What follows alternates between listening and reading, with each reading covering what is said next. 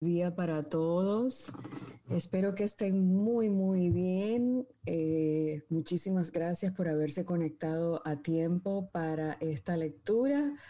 Muy contenta de eh, tener la oportunidad de continuar leyendo y de seguir aprendiendo, pues, y ahora con este nuevo libro maravilloso que estamos eh, teniendo, que estamos iniciando hoy Déjame admitir aquí. Ok, Sofi lo está haciendo. Muchas gracias, Sofi. Eh, pues este libro mm, buenísimo de la autodisciplina, que realmente es algo que necesitamos, que es algo que siempre estamos pendientes de revisar cuál es nuestra cuál es realmente nuestra fuerza con respecto a la autodisciplina, cuán, cuán fuerte estamos con respecto a la autodisciplina. Y es algo, es tan fundamental la disciplina para lograr tantas cosas desde todo punto de vista, que definitivamente es un tema que vale la pena explorar y que dicen los mejores autores con respecto al tema para seguir aprendiendo, seguir agregando acciones y seguir ese hábito tan importante que es ser autodisciplinados. Entonces voy a continuar con la lectura de la inercia y la autodisciplina. Para los que no me conocen, perdonen porque veo gente que aquí yo creo que todos me conocen, pero de todas maneras, soy Carmen Huerta desde la ciudad de Orlando, Florida, con muchísimo gusto y muchísimo cariño. Continuamos o comenzamos. Tenemos que, si ven la pantalla, ¿verdad? Si ven la pantalla y si me escuchan perfectamente porque no me han dicho nada.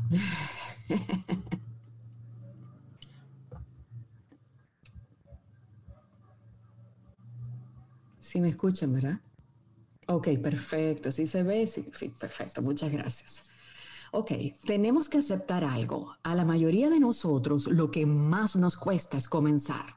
Pero una vez iniciada nuestra actividad, lo usual es que cada vez nos vaya costando un poco menos.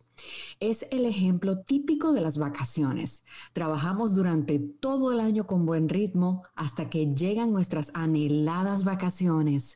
Luego, al retomar otra vez nuestra actividad laboral, generalmente, al menos durante los primeros días, nos cuesta más levantarnos temprano, salir a la calle y arremeter nuevamente con todo lo que implica la rutina de trabajo. Esto nos sucede a casi todos hasta que volvemos a tomar el ritmo normal de nuestros días laborables. Otro ejemplo igualmente ilustrativo es el de un montañista. Supongamos que el escalador en cuestión planea remontar el Everest. Así que se detiene justo al pie de este altísimo monte ubicado en la cordillera del Himalaya, mira hacia arriba y lo piensa durante un rato. Es cierto que él estaba habituado a subir montañas y picos, pero supongamos que está un poco fuera de forma, porque lleva un año inactivo debido a compromisos familiares, así que arrancar le está costando bastante. De hecho, ahí mismo, frente a la enorme montaña cuya cima se pierde de vista, el hombre llega a pensar en la posibilidad de darse media vuelta pero desistir no está en sus planes, así que hace un trabajo mental, acude a su autodisciplina y a su fuerza de voluntad y comienza con mucho esfuerzo a subir. Lo bueno es que ya después del primer kilómetro la cosa comienza a cambiar. El montañista se entusiasma y continúa con su ruta con un optimismo y un ritmo que no tenía al principio de su acometida. Este montañista de nuestro ejemplo debió romper con la inercia de inactividad para poder arrancar.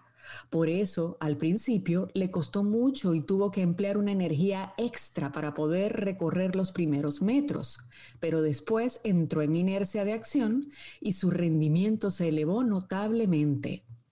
Así que le costó mucho menos continuar haciendo uso del impulso ganado.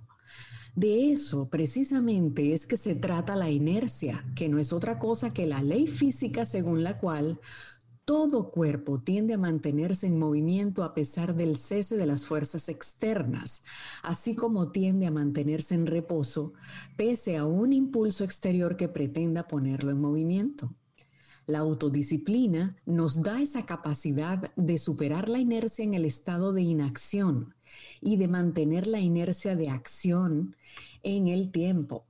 Cuando nos invade la inercia de inacción, es decir, cuando nos cuesta volver a tomar impulso y nuestra tendencia es a permanecer en reposo, debemos hacer uso de la autodisciplina. Solo así retomaremos el impulso que requerimos para proseguir con nuestra actividad. Sabemos que no siempre resulta tan fácil. Se trata de un esfuerzo extra, es decir, de aplicar más energía de la acostumbrada para activarte, de manera que en lugar de emplear esa fuerza de manera creativa, la estarás utilizando para retomar lo que ya sabes hacer y ya tienes establecido realizar. Por eso es que debes procurar mantener esa inercia cuando la tengas, porque así emplearás tus energías de una manera más productiva. Para conservar ese estado de inercia, es recomendable que, aunque en tus vacaciones, por ejemplo, bajes el ritmo, continúes manteniendo tu hábito de levantarte temprano, arreglar tu cama antes de salir, vestirte bien y si eres chica, maquillar y si eres chica, maquillarte y mantenerte bella a pesar de que te encuentres de vacaciones y en casa. También es muy recomendable que mantengas tu actitud de socialización. De esta manera, cuando debas volver a tu rutina, aunque hayas bajado tu velocidad, no te encontrarás lidiando con una inercia de inacción, sino que tú simplemente deberás acelerar un poco tu ritmo para continuar con tus tareas sin tener que hacer un, esfuerzo extraordinario. Voy a hacer una pausa aquí porque de verdad que esto es un punto muy importante. Es muy fácil caer en la inercia. Muy fácil, sobre todo, por ejemplo, cuando hacemos ejercicios, como bien lo dice el autor, que dejamos, por ejemplo, de hacer dos semanas de ejercicios, hasta una semana de ejercicios ya al regresar, simplemente el estado mental dice, ay, Dios mío, y el mismo cuerpo se resiente y dice, pero ¿por qué me estás otra vez sometiendo a esto si yo estaba cómodo? Ahora es como comenzar de cero nuevamente. Y eso particularmente a mí me pasa, no cuando camino, porque eh, yo creo que de alguna manera ya yo estoy acostumbrada a caminar, pero sí yo me siento que hago un esfuerzo cuando troto. Y cuando dejo de trotar, por lo menos una semana, es que el cuerpo lo resiente igual, pero como si empezara de cero. Entonces, es ese estado mental el que hay que decir, tú puedes, vamos a volver, vamos a hacerlo de nuevo. Y es esa preparación mental que uno tiene que tener ante eh, ese cerebro que a veces nos domina. Entonces, es definitivamente un punto importantísimo ese querer hacerlo y dominar esa, ese estado de inercia que uno tiene cuando quiere, eh, quiere iniciar, pero a la vez esa parte de ese cerebro reptiliano que tenemos nos dice, pero chico o chica, si aquí está más sabroso, ¿para qué vas a volver a hacer ejercicios? te va a doler el cuerpo, eh, te va a costar, vas a hacer mucho esfuerzo. Entonces, esa parte es importantísima volverla a dominar. Continúo. Lo que debemos evitar. ¿Qué nos impide vivir en autodisciplina? Todos tenemos o hemos tenido conducta que nos han mantenido alejados de la autodisciplina y por ende de eso que la mayoría de nosotros ansiamos alcanzar y que no es otra cosa que el éxito. Pero ¿cuáles son esas conductas inadecuadas que no nos han permitido actuar de manera autodisciplinada? A continuación, te haré referencia a algunas de estos a algunas de estos saboteadores del éxito con la intención de que te mantengas atento o atenta y optes por neutralizarlos a plena conciencia. Número uno, la procrastinación. La procrastinación es el hábito continuado de posponerlo todo Se trata de una conducta que atenta gravemente contra la autodisciplina y por ende contra el éxito. El que todo lo pospone está expuesto a perder oportunidades de negocios o laborales. También es proclive a ver alteradas sus relaciones interpersonales y de familia.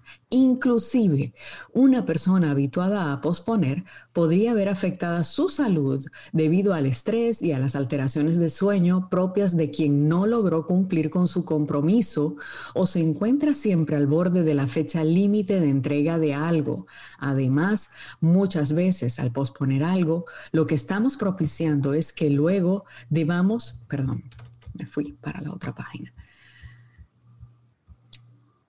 de eso que la mayoría de nosotros ansiamos alcanzar y que no es otra cosa. Ay, perdón, ya va.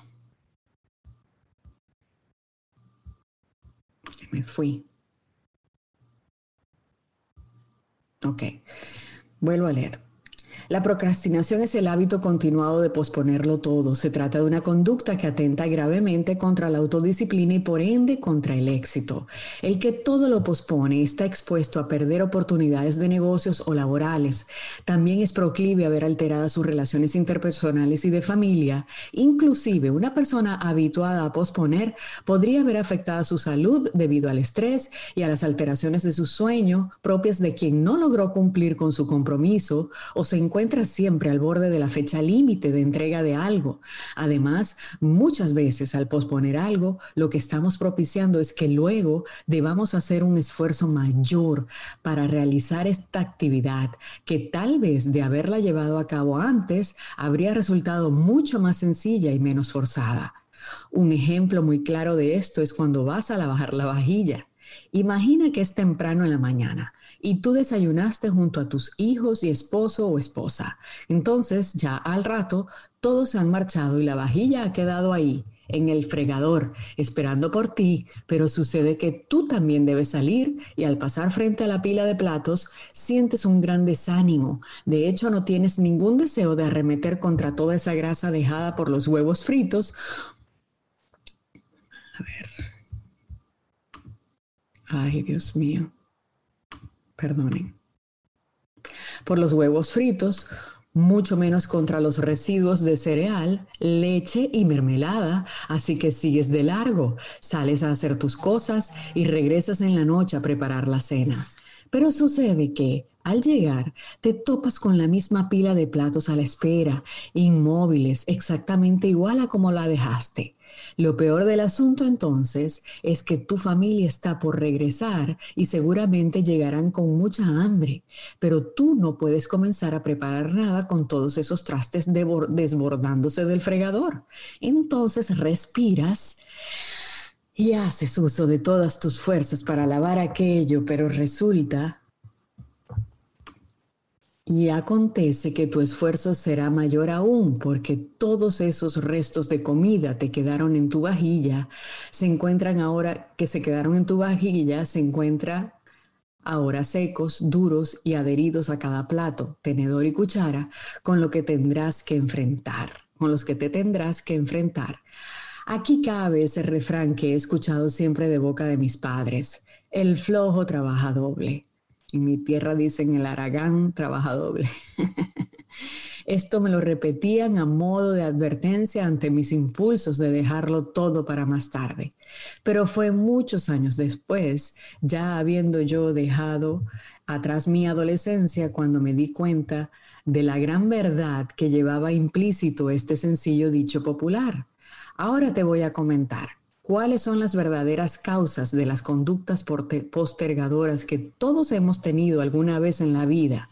Pon mucha atención para que identifiques las tuyas. Recuerda que es muy importante ubicar nuestras debilidades y las causas de las mismas para poder erradicarlas de nuestras vidas. El miedo al fracaso. Se trata del hábito de posponer las cosas por baja autoestima. Es decir, ante el temor de fracasar aparatosamente, la persona prefiere no hacer nada hasta que finalmente se ve obligado a cumplir con su compromiso debido a que ya se encuentra en la fecha acordada para la entrega. Perfeccionismo.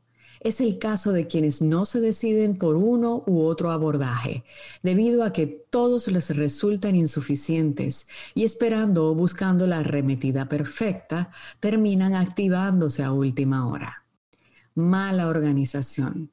En este caso, el procrastinador tiene el hábito de dejarlo todo para última hora, porque no tiene conciencia de que el tiempo transcurre, así que se le hará tarde, terminará corriendo y por supuesto haciéndolo todo mal o en el mejor de los casos de manera mediocre. Depresión. Es claro, las personas deprimidas no se activan o en todo caso tardan en hacerlo porque en medio de su emoción y de la percepción catastrófica que tienen en la vida, no se sienten motivados a nada. Piensa bien en todas estas posibles razones para procrastinar y tómate tu tiempo. A veces el ubicar nuestras debilidades no es algo que se logre de la noche a la mañana, así que hazlo sin prisa, pero sin pausa. Mientras tanto, te voy a contar algo acerca de un sujeto que conocí y que tenía la muy mala costumbre de dejar sus compromisos para el último momento. Se llamaba Carlos y era un tipo muy brillante, un investigador universitario que se llenaba la boca diciendo que a él le gustaba trabajar bajo presión. Según este amigo, el estar en fecha límite para la entrega de sus proyectos era para él una gran motivación, así que siempre postergaba es decir, comenzaba ya muy tarde sus trabajos y al final ni dormía torturado por el tic-tac del reloj, que segundo a segundo le iba recordando que ya faltaba muy poco para la hora cero. El resultado de su hábito fue que el pobre Carlos vivía en un agotamiento físico y psicológico tan extremo que lo llevó a una especie de psicosis reactiva, por la cual debió ser hospitalizado durante dos meses en una clínica de reposo. Lo que realmente estaba ocurriendo con mi amigo Carlos era que, inmerso en el medio competitivo en el que siempre estuvo, se había vuelto muy perfeccionista, de manera que nada de lo que hacía o lo que ideaba abordar dentro de sus trabajos le resultaba, resultaba lo suficientemente satisfactorio. El resultado de su conducta postergadora era siempre el mismo. Luego de haber descartado decenas de abordajes, asumía cualquiera de ellos cuando ya no le quedaba más remedio debido a que tenía encima el tiempo límite de entrega. Se trataba de un caso típico de procrastinación debido al perfeccionismo. Número dos, este me ha tocado durísimo porque yo soy perfeccionista y eso me lleva también a eso. número dos, el desorden. Bien, ya te comenté acerca de la procrastinación y de cómo este hábito puede llegar a afectar nuestra autodisciplina y por ende el, alcance de nuestro éxito. Pero ahora te voy a hablar de otra circunstancia igualmente nociva para nuestra autodisciplina personal. Se trata nada más y nada menos que del terrible desorden. Te cuento que lo ideal no es vivir en un orden rígido, dentro del cual ninguna ficha puede estar fuera de lugar. Como bien lo dijo Albert Jocker, es difícil el equilibrio entre el caos y el exceso de orden. En este sentido, si bien el desorden atenta contra la autodisciplina y el éxito, debemos tener presente que siempre será preciso tener un grado de flexibilidad. Sin embargo, es necesario mantenernos en autodisciplina dentro de nuestro hogar, en nuestra, en nuestra, alimentación y en nuestras finanzas, ya que el desorden no nos va a permitir ver con claridad dónde se encuentran las cosas ni saber con qué contamos a la hora de invertir o ante un imprevisto. Inclusive el desorden puede llegar a atentar contra nuestra salud, ya que si debemos tomar medicamentos en un caos dentro del cual no sepamos dónde se encuentran las cosas, es posible que no logremos encontrarlos y que ni siquiera tengamos en mente en ninguna nota la hora exacta a la que debamos ingerirlos. Por otra parte, ten en cuenta que cuando se trata de mantener el orden, como en lo referente a todo en general, la cosa comienza en la mente. Es imprescindible una buena organización mental, es decir, una clasificación de tareas y un organigrama de las prioridades. En este sentido, una buena agenda podría ayudarte mucho a mantener el orden mental y la adecuada clasificación de las prioridades. Además, No olvides darle, justos, darle su justo valor y luego la, a la recreación, a las distracciones y al compartir con tus seres queridos. Esto último es muy importante porque de ningún modo se trata de centrarte en tu meta financiera o de negocios, relegando todo lo, que, lo demás a un segundo plano. Al fin y al cabo, todo va dirigido a la felicidad y la felicidad consiste también en la diversión y la vida familiar pero todo debe tener su horario y su tiempo, porque en el momento en que te encuentres dedicado a tu meta, no debes permitir que nada te disperse. Eso tiene que ver con evitar el desorden y mantenernos autodisciplinados. Número tres, la impulsividad. Otro elemento que puede llegar a atentar contra nuestra autodisciplina y contra el alcance de nuestras metas es la impulsividad que no es más que la tendencia de una persona a actuar de manera abrupta y sin pensar. Al respecto te digo una cosa. Cuando tienes autocontrol, no serás proclive a tomar decisiones erradas debido a un momento de impulsividad. Cuando nos ejercitamos en el arte de la autodisciplina, uno de los factores que debemos intervenir es nuestro desorden. Si es que el mismo se encuentra presente en nuestras vidas, manteniéndonos alejados del éxito.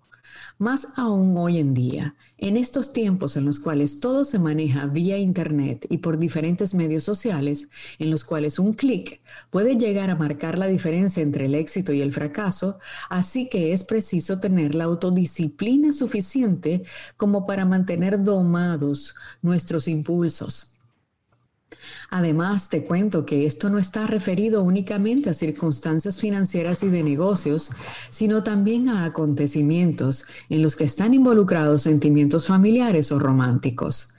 En todos estos casos, antes de activar un clic, o darle enviar a un mensaje que podría cambiar el curso de una relación, es preferible respirar dar una vuelta por la calle y tomar algo de aire fresco antes de enviar un mensaje para después arrepentirse.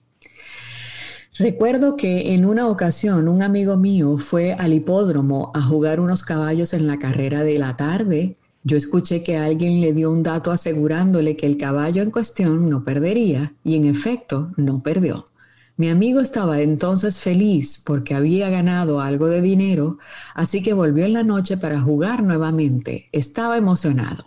Entonces, el mismo sujeto, quien parecía vivir en el hipódromo porque cada vez que íbamos, él estaba allí o ahí, le dio otro dato a mi amigo asegurándole que volvería a ganar. Pues esta vez lo vi desde mi asiento mi amigo se acercó a la taquilla impulsado por el entusiasmo y el desbordado optimismo y sin pensarlo ni siquiera por un segundo, apostó absolutamente todo su dinero. Eran sus ahorros de 10 años. Fue entonces cuando en menos de cinco minutos mi amigo perdió hasta el aliento, todo por haberse dejado guiar por sus impulsos. Está de más decirte que algo de autodisciplina habría mantenido a mi amigo a salvo de aquella debacle de la cual tardó años en recuperarse. Después de haberte contado esta historia, muy triste, perdone,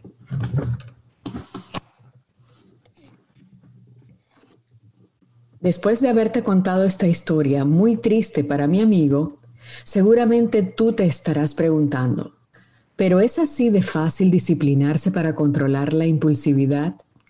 Ciertamente no es tan sencillo. En ocasiones hay que realizar un trabajo interior que a veces resulta fuerte, pero en todo caso, cuando alcances manejar este punto, tendrás una gran recompensa, ya que serás más dueño o dueña de tus actos.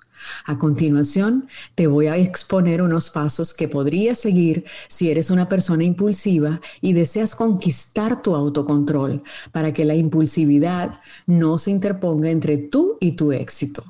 La impulsividad no es amiga del éxito. Una cosa es seguir los instintos y no perder demasiado tiempo rondando una idea con el riesgo de que se enfríe y otra cosa muy distinta es que seamos guiados por un impulso antes de ver cuáles son estos, eh, estas eh, recomendaciones, les comento pues sobre todos estos factores de la procrastinación y es todo, eh, todo lo que significa el, por ejemplo, el desorden, el perfeccionismo, el dejar de esto a las cosas hasta última hora. Em, yo vengo de una industria, particularmente en mi caso, vengo de una industria que era la industria petrolera y después pasé a la industria de la, salud.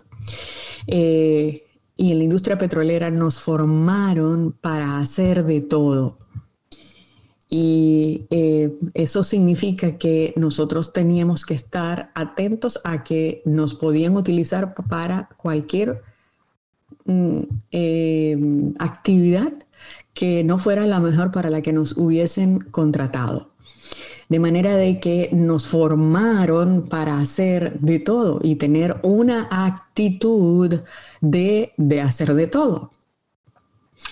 Y eh, eso tiene unos beneficios, pero también tiene sus ventajas y también tiene sus desventajas.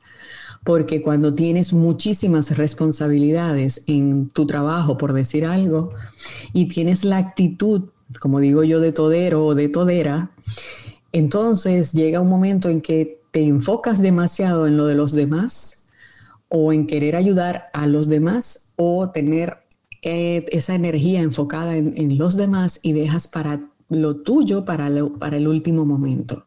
Ese ah, eh, fue mi caso por mucho tiempo y yo tuve que cambiar, sacarme ese chip, sobre todo en este país donde cada quien tiene su rol y no significa que no apoyes a otros, pero tienes que tener tu rol y hacerlo. De los demás, ya vendrá si tienes sobra tiempo, perfecto, y puedes ayudar a los demás, maravilloso. Pero aquí aprendí a golpes que tenía que enfocarme primero en lo mío para después hacerlo de los demás.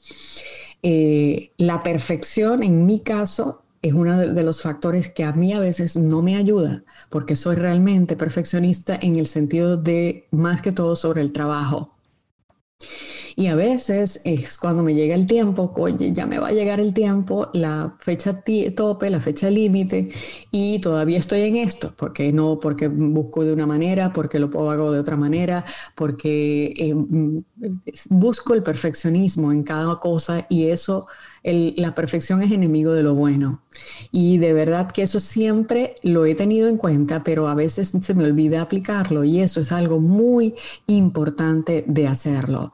La otra parte es el desorden. El orden eh, para mí ha sido una forma de poder eh, avanzar si estás en desorden, eh, es muy difícil que puedas incluso tener claridad de tus ideas, de tu, de tu, de tu actuación, de tus resultados, de, ponerte, de poder tener estupendos resultados. El desorden no tiene ningún tipo de conexión con los buenos resultados. Entonces, es importantísimo. Y por ejemplo, les doy un ejemplo. Eh, mm, en mi casa, mis padres viven conmigo mis padres, los dos, son cardiópatas. Significa que tienen toda una serie de medicamentos que tomar durante el día.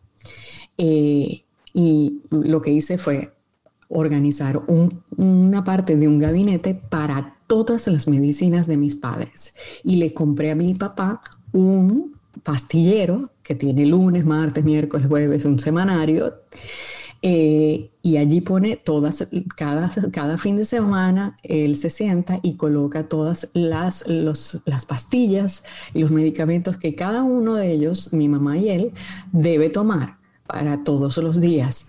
Y es una forma más rápida, es una forma más segura, porque cuando son varios medicamentos, entonces te puedes confundir.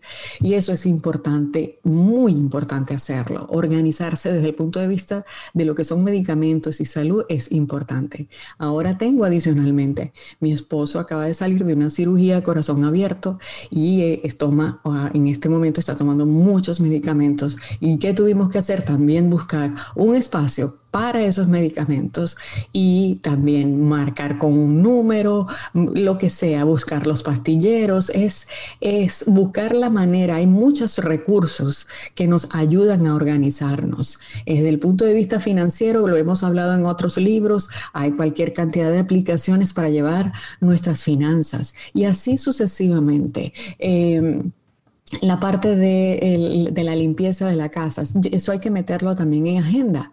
¿Por qué? Porque entonces si te la pones a limpiar la casa, se te puede ir el día completo y no hiciste nada de lo que tenías en tu agenda. Entonces, hasta eso hay que meterle el tiempo y poner, establecer prioridades, porque si no nos abarca ese letargo o esa flojera mental que se apodera de nuestro físico y a la final no hacemos nada, entonces nos lanzamos en un sofá a ver televisión o a ver las redes sociales y ya se nos fue el tiempo. No, hay que hacer esa, esa la práctica de la autodisciplina. Es algo fundamental, salir todos los días, por ejemplo, a caminar, salir todos los días a hacer ejercicios o ir al gimnasio, eso es una autodisciplina. A lo mejor no todos los días, pero los días que ya estableciste para ir a hacer ejercicios, es cumplir contigo mismo. Eso es algo fundamental. Continúo. Descubrir qué factores disparan tus impulsos.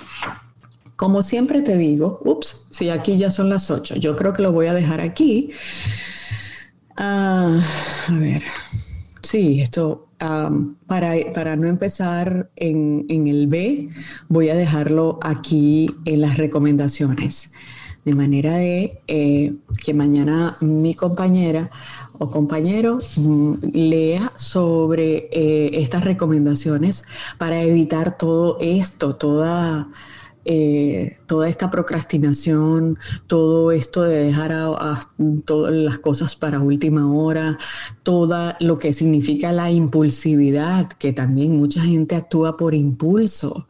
Eh, tanta gente que a veces envía un email o coloca algo en sus redes sociales por impulso, porque está bravo o brava, porque está molesto con alguien, porque le hirieron sus sentimientos y de una vez se descarga por esas redes sociales o por un correo electrónico y después se arrepiente.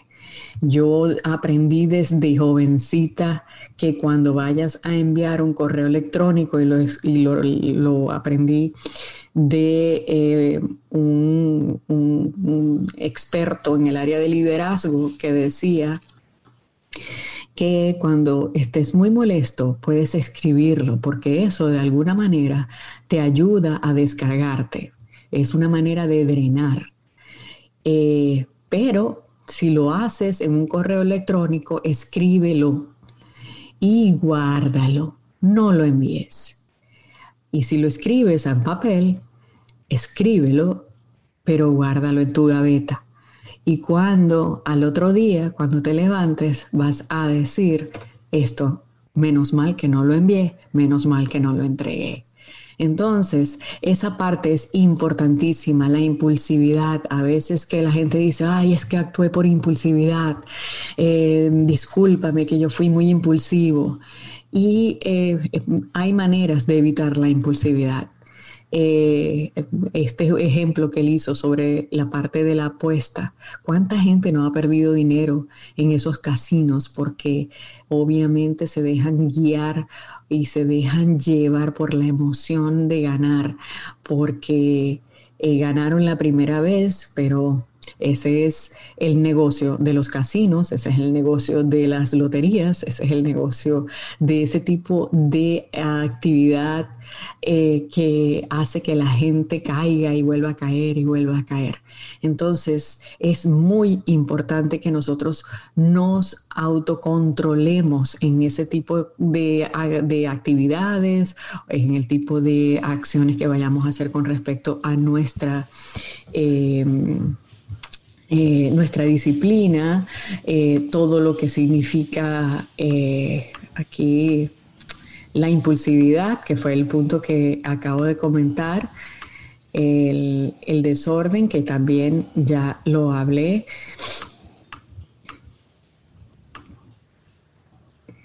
La depresión y mucha gente que está deprimida que obviamente la depresión va ligada a muchos factores, ¿verdad? Puede ser depresión por salud, depresión por algo emocional y depresión eh, porque a lo mejor puede ser una enfermedad, o sea, enfermedad mm, que, que va más allá de lo físico.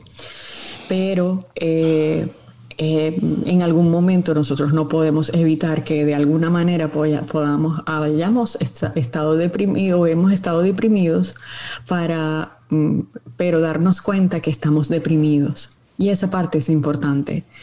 Eh, cuando uno está abrumado eh, por muchas cosas, es y, y, sientes que te vas a caer en el mundo de la depresión, es cuando realmente uno debe actuar. Eh, y vuelvo a darles un ejemplo de mi familia. En este mes ah, hemos tenido, este mes pasado y este mes hemos tenido dos episodios que nos han golpeado durísimo. Un hermano con cáncer y mi esposo con esta cirugía de, emergencia de corazón, de corazón abierto. Eh, a mí, particularmente, que puedo hablar por mí, Em, obviamente esto es un golpe durísimo en, todos los aspectos, en la parte emocional, em, en la parte física y en la parte mental. ¿Y por qué en la parte física? Porque es los recientes, tu cuerpo. Eh, a mí me estuve una semana con, em, con problemas gástricos, porque a mí todo lo, lo que signifique emocional eh, me toca el estómago. Y es que es por allí porque el estómago está conectado totalmente con la parte emocional. Y, eh, y entonces me di cuenta pues que era producto de eso. ¿Y qué hice? Fue aumentar y reforzar eh, el, esa, esa, ese ejercicio físico que yo hago. No lo sacrifiqué por nada del mundo. Yo todos los días que estuve eh, en, mi esposo hospitalizado, los 11 días hospitalizados. Y desde el momento que también escuché lo de mi hermano, es, mi, mi drenaje fue las caminatas. Y en cierta forma, mi club de lectura. El poder tener la oportunidad de leer y el poder tener la oportunidad de escuchar mi club de lectura, porque es mío así como es de ustedes.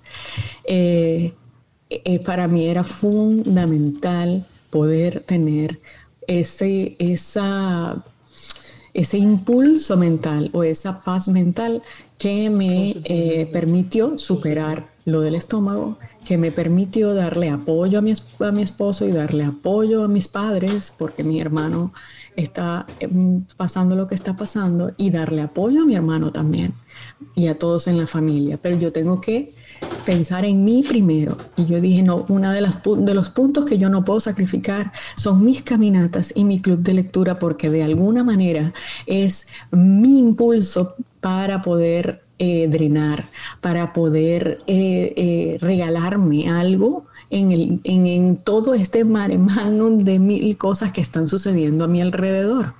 Así que uno mismo tiene que tener la conciencia de qué puede hacer para ayudarse. Si yo estoy viendo que me puedo deprimir, si yo estoy viendo que puedo, es muy fácil lanzarme a la cama o a un sofá a llorar. Y no crean que no lloré. Claro que lloré. Todo tiene un proceso. Tienes que llorar, tienes que, eh, primero es el shock, en shock. Nadie, parecíamos zombies, nadie decía nada, nadie hacía nada, pero eso tiene un proceso. Después de estar en shock, pasas a el llorar, a descargar. Eso lo hicimos, lloramos y después de llorar viene la acción.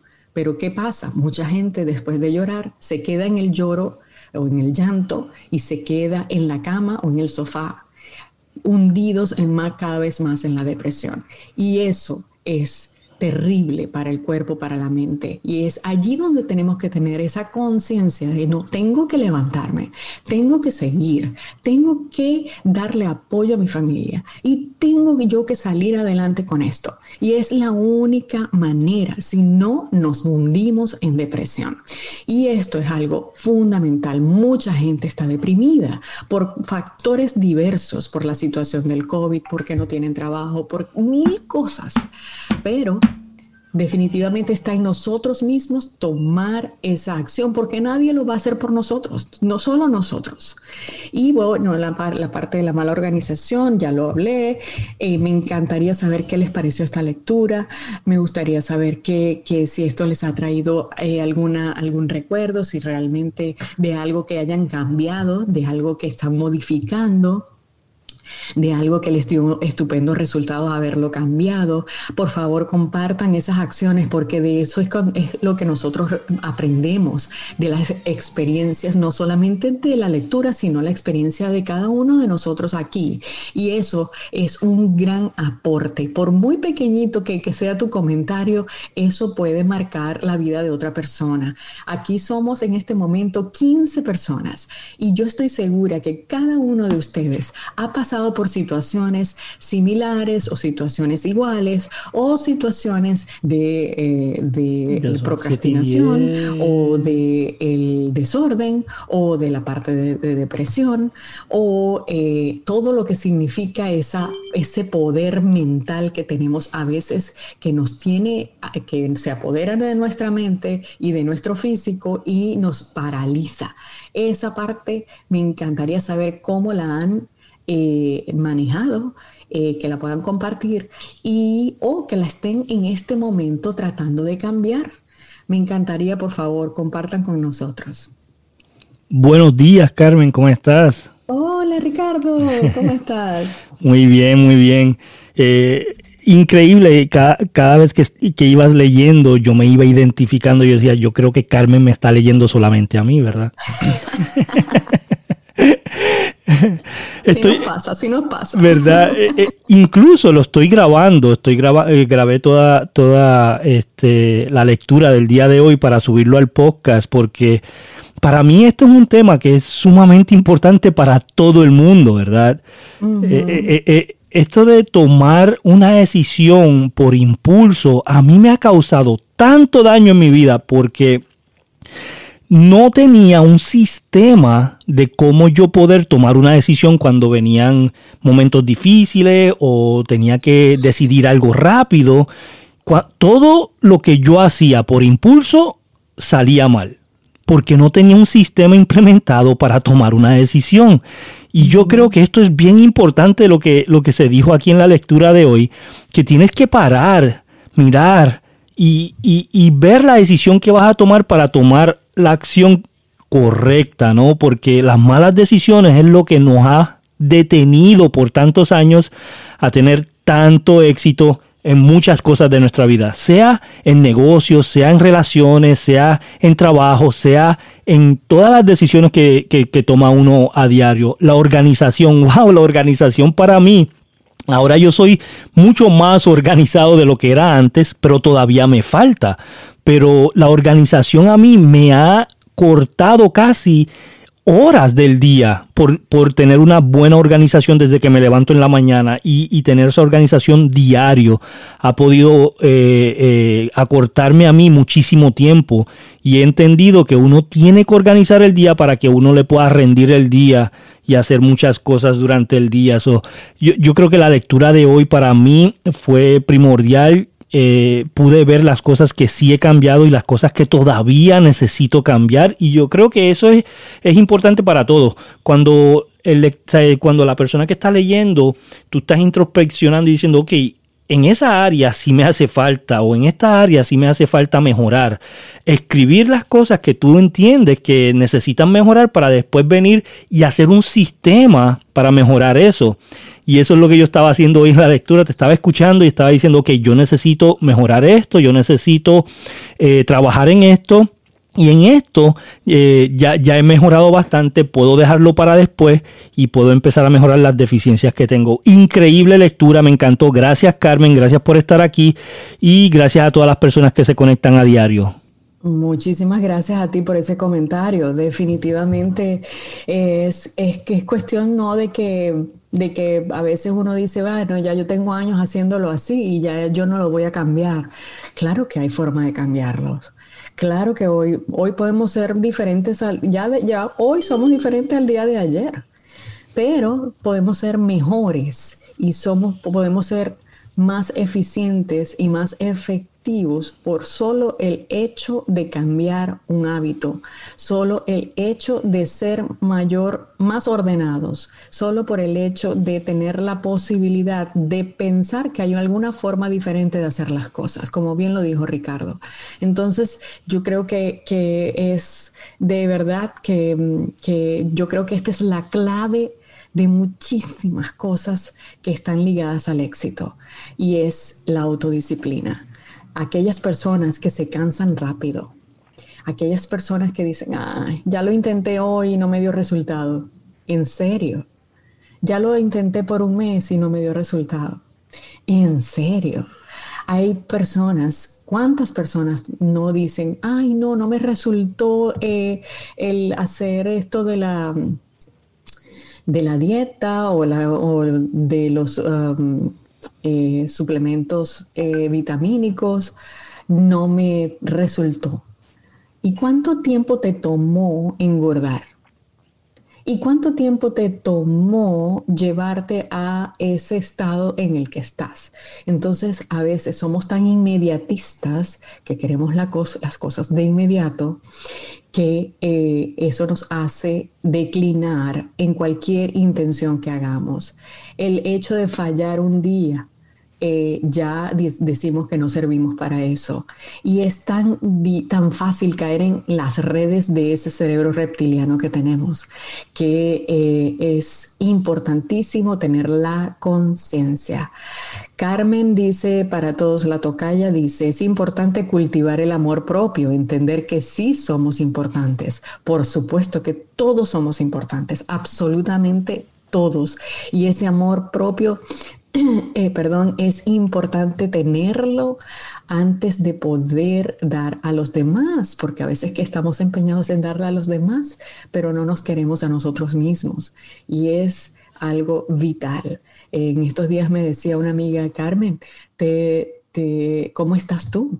Porque todo el mundo te pregunta por tu hermano, te pregunta por tu esposo, por tus padres, pero te, ¿cómo estás tú? Y yo y a veces ese tipo de preguntas lo hace a uno reflexionar y, y uno digo, yo digo, uno dice, eh, bueno, estoy bien, pero pude haber estado muy mal. Y estuve mal, pero lo superé. Entonces, es esa conciencia que uno tiene de que realmente uno no puede paralizarse. Todo sucede por alguna razón. Siempre lo he visto de esa manera. Entonces hay que, ah, que simplemente, como dicen en mi tierra, echarle pichón, echarle ganas a, a lo que todo, lo que la vida nos está poniendo por delante. ¿Alguien más que quiera comentar?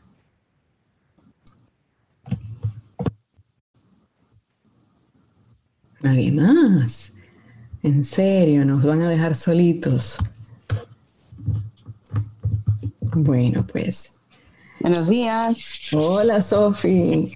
Hola, mira, nada más así rapidito porque ya me están apurando los chiquillos, pero algo bien importante para que no nos cueste tanto trabajo, o no nos cueste trabajo, ¿verdad? Este, hacer las cosas que tenemos que hacer eh, es que tenemos, bueno, es, es, eliminar realmente esa palabra, porque el tener, ya, ya desde que tú estás diciendo tengo que, eh, lleva una carga emocional donde es algo forzado, donde es algo que realmente, realmente eh, necesita un sacrificio de ti. Entonces, el, cambiar un poquito lo que dices y decir, elijo hacerlo, ya es, ya le cambia eh, la emoción que trae y ya le cambia el, sentido y el contexto. Entonces, yo creo que cuando cuando vas a levantarte porque quieres hacer ejercicio, elijo hacer ejercicio, voy a hacer ejercicio y tú mismo convencerte del por qué, ¿verdad?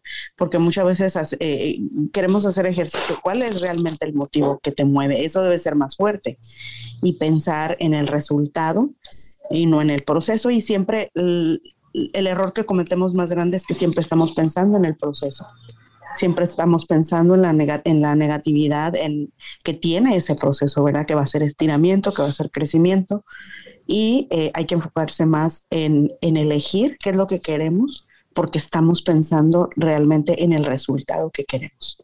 y enfocándonos en esa, en esa meta que queremos. Gracias, Carmen. Definitivamente es así. Sí, sí estamos, eh, siempre estamos, queremos ver más allá de lo que tenemos en el momento y no nos enfocamos en el ahora, sino en el mañana. Y eso a veces nos paraliza y nos detiene de hacer muchísimas cosas. Es verdad, Sofía. Muchísimas gracias por ese comentario. Y la palabra tener, tener, la imposición del tener. Eh, más bien es el voy a, voy a, voy a caminar, voy a hacer ejercicios, voy a, o sea, eso es ya hoy. Entonces, eso es importante. Si, decimos, si nosotros decimos, tengo, tengo que ir a hacer ejercicios, ya hay una imposición y es muy cierto lo que dice Sofía. A ver, ¿alguien más? Si no cerramos.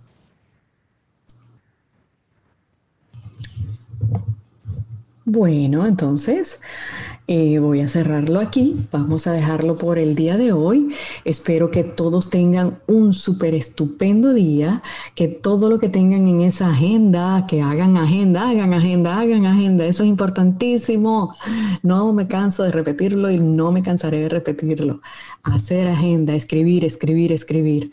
Eh, que todo lo que tengan planificado eh, se les cumpla en un 100%. Y ya saben que como somos seres perfectamente imperfectos, si ese 100% no se logró, no nos frustremos. Mañana es un nuevo día para comenzar de nuevo con muchísimas ganas, muchísimo entusiasmo y gratitud porque estamos vivos y con salud. Vamos adelante. Feliz día para todos y este club de lectura está oficialmente terminado. Gracias.